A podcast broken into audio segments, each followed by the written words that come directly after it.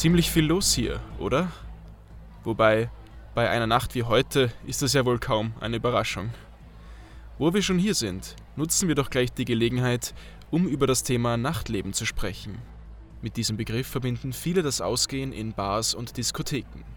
Das Fortgehen ist eines der wenigen Dinge, das sogar nicht ganz so nachtaktive Menschen in der Dunkelheit wach hält. Deshalb freue ich mich sehr, dass es in dieser Episode um das Nachtleben geht.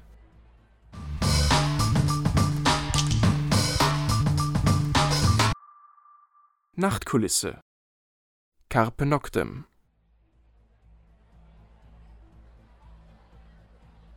Wer schläft heute? Die Leute hier? Ganz sicher nicht. Und nicht nur hier.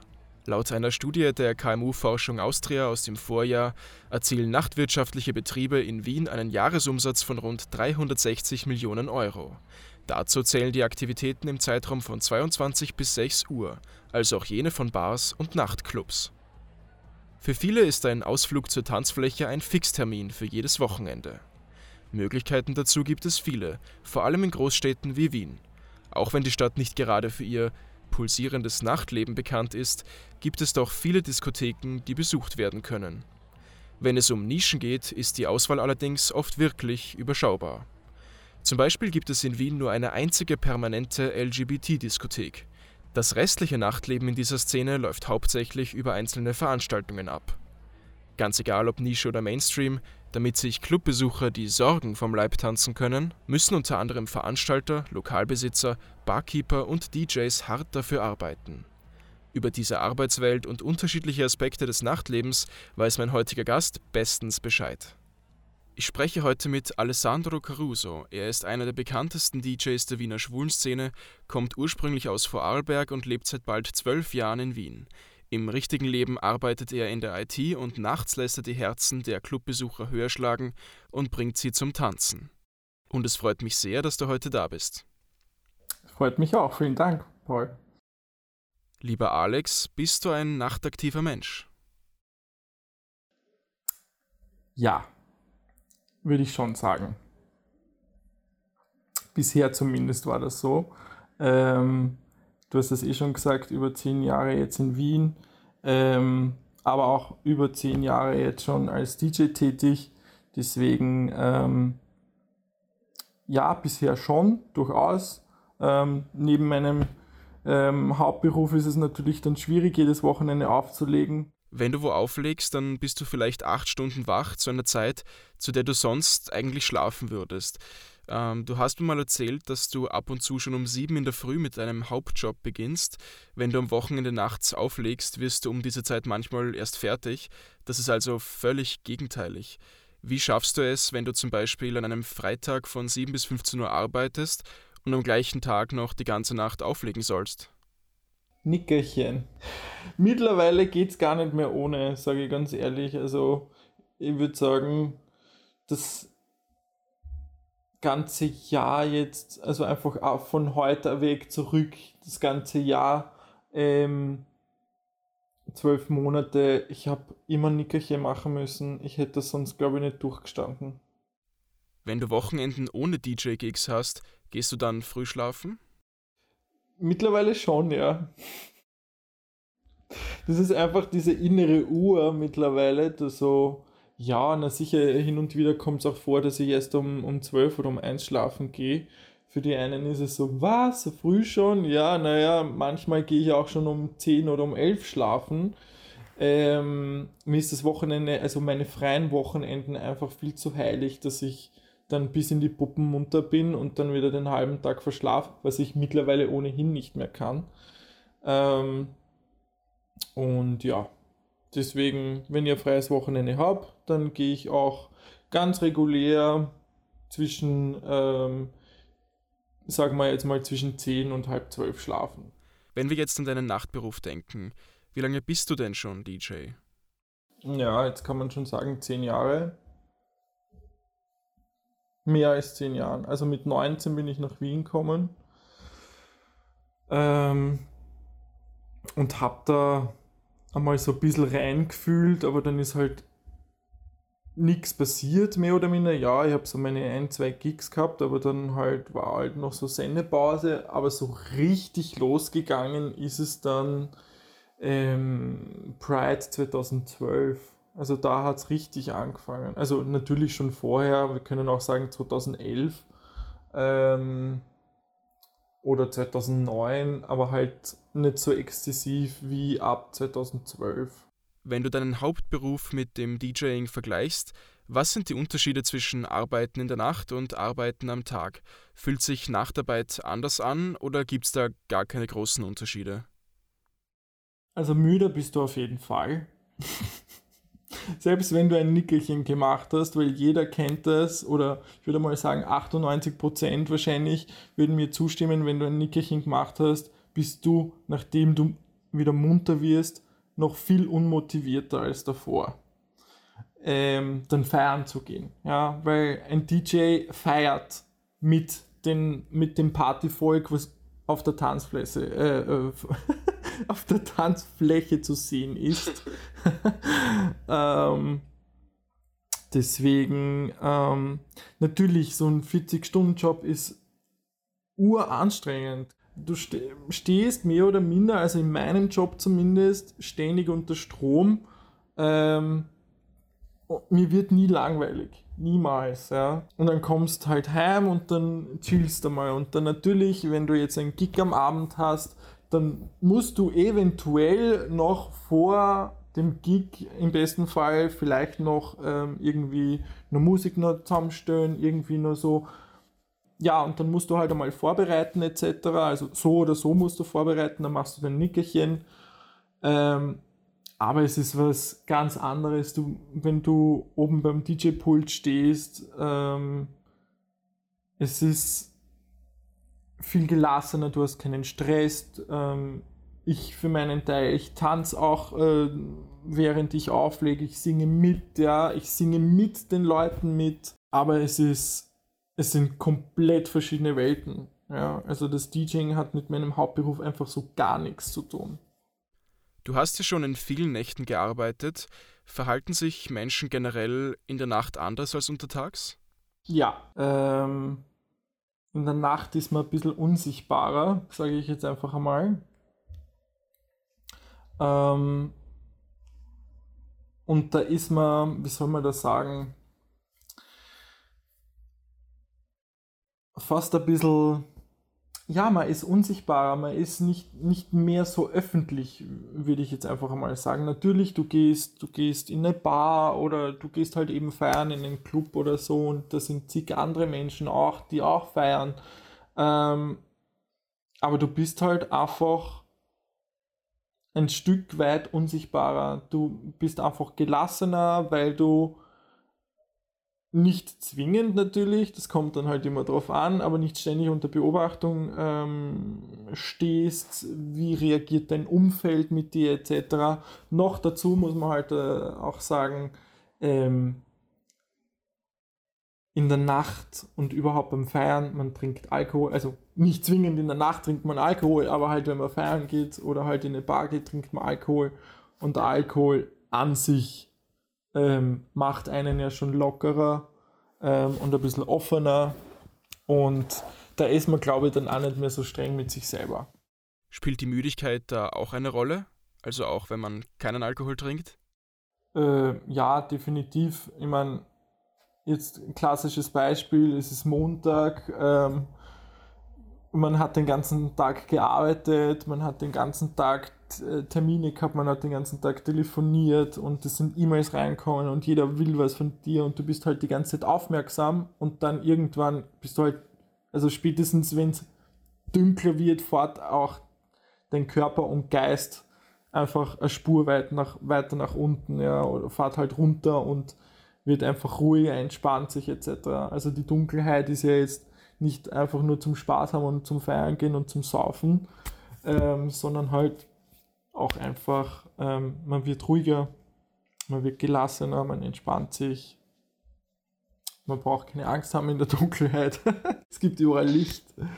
Deswegen, ja, also die Dunkelheit hat auf jeden Fall was Beruhigendes auch, muss man dazu sagen. Okay. und du hast keine Angst vor der Dunkelheit. Absolut nicht.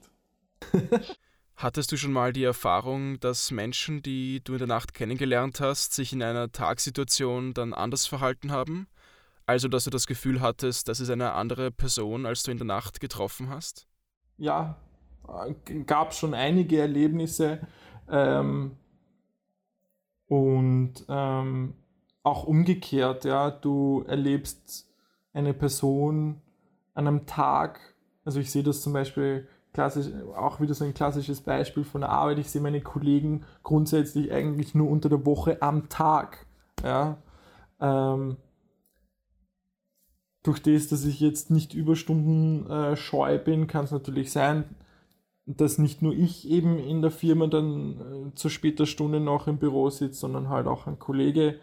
Ähm, und da führt man auch, das merkt man auch, wenn es schon dunkel ist und du stehst mit dem, mit dem Kollegen am Raucherbalkon und ähm, trinkst noch einen Kaffee oder so und ihr plaudert mal da werden ganz andere Gespräche geführt und viel tiefgründigere Gespräche geführt als wie vielleicht am Tag. Ja. Du hast ja sowohl im Tag als auch im Nachtjob auch mit vielen Kollegen zu tun. Sind Leute, die im Nachtleben arbeiten, also zum Beispiel Veranstalter, Barkeeper und so, eine bestimmte Art Mensch? Ähm, das kommt immer ganz darauf an, in welchem Bereich die Personen ähm, tätig sind, würde ich jetzt definitiv sagen. Wenn es um einen Veranstalter geht, knallharten, also meistens kenne ich sie nur so knallharte Business-Leute, ähm, die das muss nach so, so, so, so, so viel Ablauf ähm, laufen und nicht anders. Es geht wiederum aber auch in die komplett andere Richtung. Die sind untertags so super seriös, super Business. Es wird alles unter Dach und Fach gesetzt und wenn du in die Location kommst, um dort zu spielen, dann machst du dein Ding und dann siehst du dort zum Beispiel die Veranstalter noch rum, rumhüpfen und die sind dann lustig unterwegs, weil natürlich die trinken auch was, wenn es ihnen dann passt ähm, und wenn es keinen Stress an der Tür gibt oder so. Deswegen, ähm, also das gibt es auch. Natürlich so ein Barkeeper, der hat sich ja ausgesucht, Barkeeper zu sein. Und natürlich sind die Bars meistens abends bzw. nachts offen und nicht untertags. Ähm, also ich kenne, glaube ich, so gut wie keine Bar, die schon um 12 Uhr Mittag aufsperrt oder so. Das sind dann meistens die Cafés. Ähm, ich glaube, du musst bis zu einem gewissen Grad halt auch einfach ein Partytyp sein, um zum Beispiel im Nachtleben arbeiten zu können. Du hast in deiner DJ-Karriere zwar hauptsächlich auf LGBT-Events aufgelegt, warst aber auch auf konventionellen Clubbings, wie zum Beispiel auf Ibiza. Worin unterscheiden sich diese zwei Welten, wenn du jetzt an Publikum und Kollegen denkst? Ähm, bei den LGBTIQ-Clubbings ist es meistens eher so, das sind halt mehr die Pop-Leute. Ja, ich meine, früher war es zumindest so, dass halt viel Pop gewünscht ist, viel Trash. Ähm, da habe ich halt genau gewusst, welchen Knopf ich drücken muss, damit ich die Leute zum Tanzen kriege. Mittlerweile ist es halt eher so Techno, Tech House, also alles in der Hausrichtung. Ähm, findet schon mehr Platz jetzt in der Community, sage ich jetzt einfach einmal. Ähm,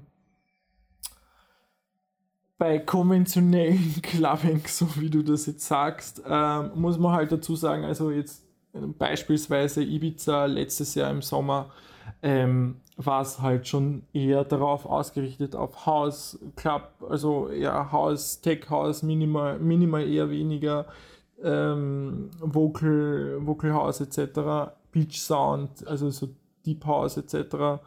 Ähm, da sind die Leute einfach nur nur darauf bedacht, guten Sound zu haben. Man kann das jetzt nicht so krass unterscheiden zwischen den einzelnen Communities, welche Communities ähm, ist wie drauf. Ja. Natürlich, es gibt in der LGBTIQ ähm, genauso Grüppchen, die fortgehen nur zum Saufen und nicht zum Feiern, ja, und denen ist die Musik wurscht etc. Ja.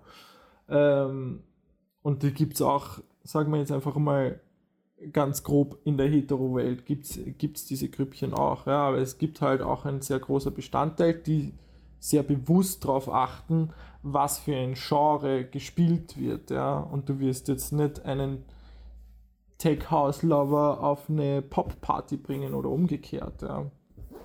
Also man, man, man kann das nicht wirklich vergleichen, sage ich jetzt einmal. Also es hängt doch stark vom Genre der Party ab und vielleicht, ob es eine Stadt- oder eine Landparty ist? Naja, ob es eine Stadtparty oder eine Landparty ist, ähm,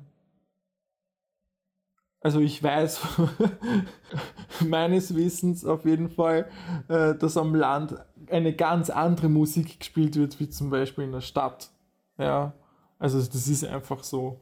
Ähm, das sind die Musikgeschmäcker einfach ganz anders. Ja.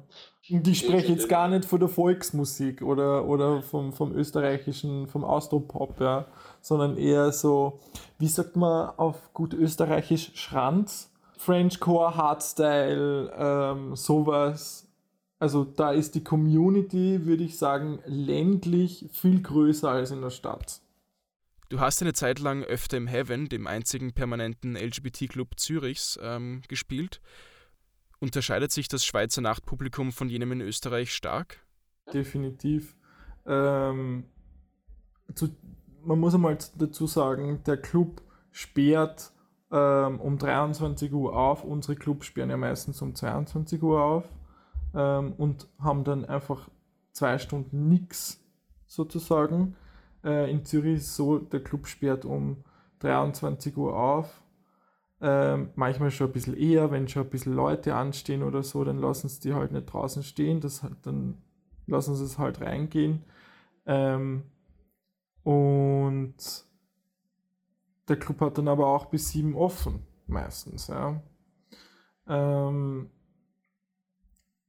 die Leute sind, wie soll man sagen, ich würde behaupten, viel offener. Sie gehen viel schneller auf die Tanzfläche als unsere Leute. Sie saufen nicht so exzessiv wie unsere Leute. Ich glaube, das ist so ähm, ein, ein, ein Problem der Österreicher, viel zu saufen. Ich meine, die Deutschen saufen auch viel, das ist keine Frage. Ähm, aber ich habe nicht das Gefühl, dass, dass, dass die in Zürich zum Beispiel viel saufen, weil es ohnehin schon genug viel Geld kostet das Fortgehen dort. Also das, ist, sind einfach ganz andere Preisklassen in, in der Schweiz. Ähm, und sie sind ein bisschen aktiver, sage ich jetzt einfach einmal. Ja? Also wenn du halt bekannte Nummern spielst, dann grölen da alle mit. Ich meine, keine Frage, das machen sie in Wien zum Beispiel auch. Ja? Ähm, aber in Zürich habe ich halt einfach das Gefühl, dass die Leute es viel eher schätzen, feiern gehen zu können. Und sie tun es halt, man merkt halt einfach, dass sie viel, ausgelassen, viel ausgelassener feiern als wir Wiener zum Beispiel. Und die Clubs sind auch wesentlich, also natürlich, sie sind bis sieben geöffnet, aber es sind bei weitem mehr Leute bis zum Schluss da, als wie zum Beispiel bei einem Ken Club bis um sechs. Oder bei einem OMG oder so. Ja.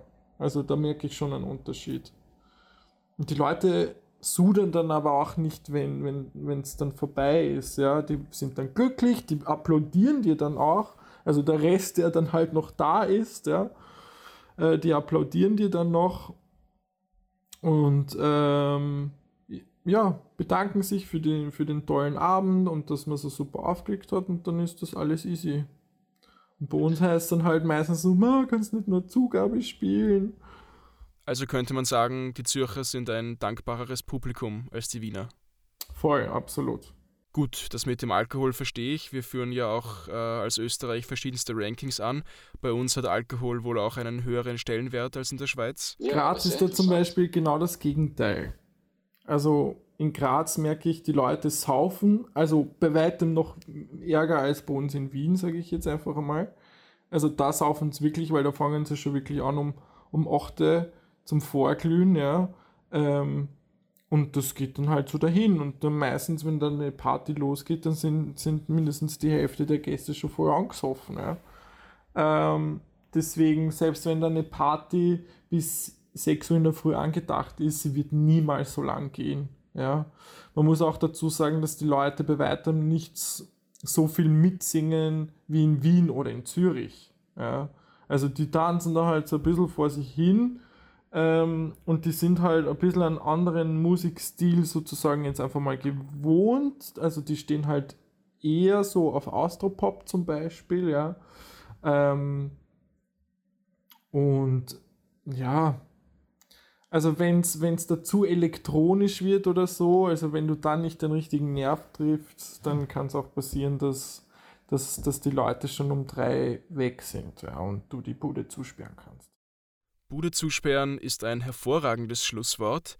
Ich bedanke mich sehr dafür, dass du heute da warst. Ja, gerne. Und ja, das war's mit dieser Folge von Nachtkulisse.